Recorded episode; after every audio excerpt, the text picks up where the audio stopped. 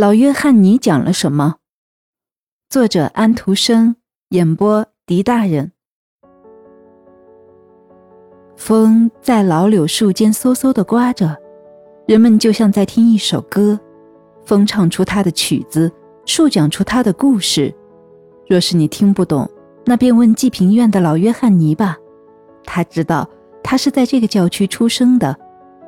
多少年以前，当皇家大道穿过这里的时候，这棵树已经很大了，很惹人注意。当时，它就立在今天那个地方，在水塘边上的裁缝那所破烂不堪的木屋外面。当年水潭很大，人们都在这里洗涮牛。在炎热的夏天，农民的孩子们光着身子四处跑，在水里拍水嬉戏。紧靠着树根有块很大的路碑。现在他们已经倒塌了，上面爬满了藤蔓。富有的地主庄园的那边筑起了新的皇家大道，旧的变成了田野间的路，水塘成了一个水坑，上面长满了浮萍。要是一只青蛙跳下去，绿萍就朝两边散开，人们便可以看见黑色的水，四周长满了香蒲草、芦苇和鸢尾草。这些植物还在继续蔓延。裁缝的屋子很旧，歪歪斜斜，房顶成了青苔和藏瓦莲生长的地方。鸽子棚塌了，小鸟在那里做窝。山墙和房檐下挂着一连串的燕子窝，真好像这里就是一个福居。这里一度曾经是这样，现在已经是孤寂而安宁的，孤独、沮丧。可怜的拉斯穆斯，他们这样叫他，住在这儿。他是在这出生的，在这里玩耍过。他在田野里蹦跳过，爬过篱笆。小时候在水潭里打过水，也爬过那棵老树。这棵树枝繁叶茂，十分茁壮，现在依然如此。不过暴风已经把它刮得有些歪斜，时间在它身上划了一道裂缝。现在风和雨又用泥巴把裂缝填上，上面长了些草和杂株。是的，一棵小小的花儿还在这里生了根。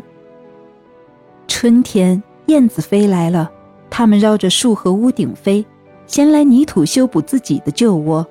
可怜的拉斯穆斯却不管自己的屋子，他立着也行，塌了也罢，他不修补它，他也不支撑它，有什么用？这是他的口头禅，也是他父亲的口头禅。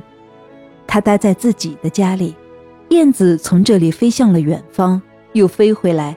它们是忠诚的鸟。欧良鸟也飞走了，它又飞回来，唱着自己的歌。拉斯穆斯一度曾和他比赛，吹着口哨。现在他既不吹口哨，也不唱了。风在老柳树间嗖嗖地刮着，他仍在呼啸。人们好像在听一首歌，风唱着他的曲子，树讲着他的故事。若是你听不懂，便问济贫院的老约翰尼吧，他知道。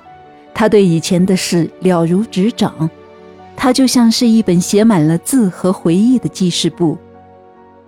在房子还很新很漂亮的时候，村里的裁缝伊瓦厄尔瑟带着他的妻子马恩便迁了进来。他们两个都是勤劳高尚的人。老约翰尼当时还是一个小孩他是一个木鞋匠的女儿。这鞋匠是这个教区最贫苦的人之一。他从曼恩那里得到过不少的黄油面包。曼恩从不缺少食品。他和地主太太的关系很好，总是乐呵呵的，快乐知足。他从不发愁。他会使自己的嘴，会使自己的手。他使用缝衣针，就像用嘴一样快捷。此外，他还要照顾自己的孩子和家。他的孩子差一点就一沓儿，一共十一个，第十二个没有生。